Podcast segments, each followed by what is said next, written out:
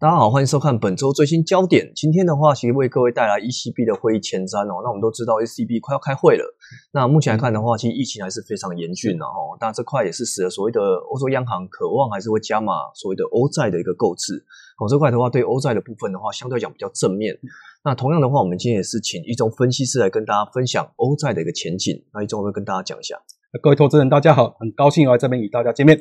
好，那我们看一下我们的简报内容哦。简报部分的话，其实如这篇的一个呃我们的最新焦点封面一样，ECB 的会议前瞻的角度。那今天部分的话，跟大家讲一下，呃，欧债部分的话，目前当然就是一个强劲式的一个反弹啊。那从所谓的过去相对低点，那五月份的话，其实一度跌到快要两百点哦，两百点，这这是三十年期的欧债期货。那现在的话，大概将近二二四点五。哦，整个部分的话还是一个宽松力度的加持，是哦，所以相形之下的话，对欧债部分也是比较正面的呼应。那同样的话，可以看到像我们这框框里面，那有包括像是几个阴影区啦，嗯，那阴影区的话就笼罩几个黑 K 棒嘛，是。那大家都没有没有意外啊，应该大家都知道，其实，在所谓阴影区的话，就代表说，哎，这个美国大选的这个呃风险。消退之后，其实欧债、美债部分也都是明显回暖。是哦，那再看到像疫苗部分，嗯，对不对？那之前呢传出像是一个辉瑞药厂的疫苗，对。那昨天的话又传出像是 Moderna 的一个药厂疫苗，是。那这块的话都是一个比较明显进展，那导致所谓的一些风险偏好的一个提升。那避险商品的话，欧债在那几个交易来看的话，就比较明显回落。是。那只是说我们现在看起来的话，还是比较正面看待所谓的欧债的骑势的展望了。哦，这地方的话，已经跟。风险其实没有马上结束的原因嘛，那也是说，我觉得可能在这块的话，我们就特别来跟大家讲，哎，其实整来看，欧债虽然说短线上的一个压回，但是有一个强势反弹的情况之下，其实整体来看还是比较有利欧债的表现。那如果大纲部分的话，我们今天跟大家分享，就像欧债、欧洲的一个经济现况啊，欧洲央行的政策动向，还有包括欧债的一个行情展望方面。那首先的话，跟大家讲一下以现况的角度，我想一中分析师应该都非常了解啊。IMF 这块的一个预估有关于这块的部分。好，那我们看到在 IMF 在十月份的预估，那其实呢，虽然叫呃在前一次是呈现一个上修，不过我们看到在欧元区一些主要国家，那德国今年的经济成长率预计是负六 percent。那欧元区整体是负八点三 percent，那看到法国、意大利、西班牙这边都有十 percent 上下追逐。那我们看到在先进国家是负五点八 percent。那其实欧元区或是欧洲整体的疫情比较严峻，那经济衰退的幅度也比较大。嗯，那当然同样看到像疫情的恶化，我想其实。欧洲区哦，其实基本上也占全球确诊里面将近四分之一，有两成五的水准。那当然，其实法国部分的一个紧张，跟意大利部分都是近期来看，大家可能会比较 care 二次爆发。对，哦，这二次爆发的情况之下，也是让呃市场上对所说的确诊人数啊，或者死亡人数突然出现大幅成长的原因。是。那所以说整体来看，对所谓的一些嗯疫情恶化，或是说复苏的前景堪忧这块，那相形之下的话，对整个像欧元区啊要复苏，看起来也是构成不少。压力对，那我们知道，包括德国、包括法国都有寄出一些封锁措施，那封锁就会影响它的消费力道的，或甚至会经影响到经济的复苏。所以这一块呢，我们在啊年底了，可能在 ECB 就会可能加码它的宽松。好，那同时的话也看到像 ECB 持续性的扩表，那扩表部分呢持续在买债了。那目前来看的话，其实呃，ECB 的资产规模来到快要将近六点八兆的欧元，哦，这是在我们看到的一个十一月六号，然后最大的时候来到四点六呃六点八兆的欧元。那当然，如果换算为美元的话，其实也是超过七兆美元。所以讲白一点的话，如果就宽松力道上，ECB 跟 Fed 是不遑多让。那这块的话也是可以看到说，需要的确是需要更多钱来救市的动作。是。那如果针对经济展望偏下行啊，其实渴望是加码一些更多的一个宽松政策。嗯，那如果看到十月会议上啊，ECB 其实释出相呃，可能在十月会议就会做一些比较明显宽松的暗示。那也就其实他可能会多做买多买债，嗯，或是 PP 这边块有可能更多的的资金做释放。是，那当然，其实，在新冠肺苗部分的话，其实也是因为他们有封锁嘛，对，所以讲白一点，就不敢太乐观，是不敢太乐观。所以对 ECB 的角度方面，就是整体就是放债哦，收债买债回来，然后放钱出去，那或者是发债。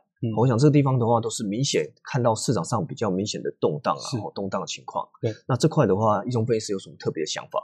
那我呃这边想到了，其实呢，我们看到 GDP，那其实呢，以美国费的预估，其实它是从六点多 percent 上修到三点七 percent，在啊九月跟相相对到六月的部分。嗯。但是我们看到以同样的央行预估来说，那欧洲央行只有从负八点七上修到负八点零 percent。嗯，那费德为什么上修？会上修是因为它的无限 QE，它的一些紧急的降息的动作。那在央行，欧洲央行也有相关的动作，但是它复苏力道却不如预期，代表它第一个疫情比较严重，在它实施之前的宽松力道，其实因为它已经负利率了，嗯啊，能相对来说它政策效果也比较有限的状况，所以使得它整个疫情的一一直没有消退，那经济的冲击就还是在，还是没有办法好好的复苏。所以看起来的话，ECB 就是疫情持续性的发酵，那也很难说大幅度的一个嗯改善啊，或者说升息的这个动作，那只能说宽松还是更宽的角度了哈。是。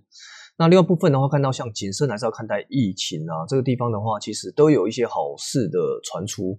那疫情部分的话，其实有些疫苗发生了，那疫苗发生的话，其实是有一些弹性的存在。譬如说有疫苗，或许就不用那么宽松，但是这个你很难讲，因为疫苗到底真正能够注射到所谓的能够使用，其实这块时间都有一个落差点。但我们知道，其实我们啊，国内之前流感疫苗也是一一一开始是风险，但是也有一些。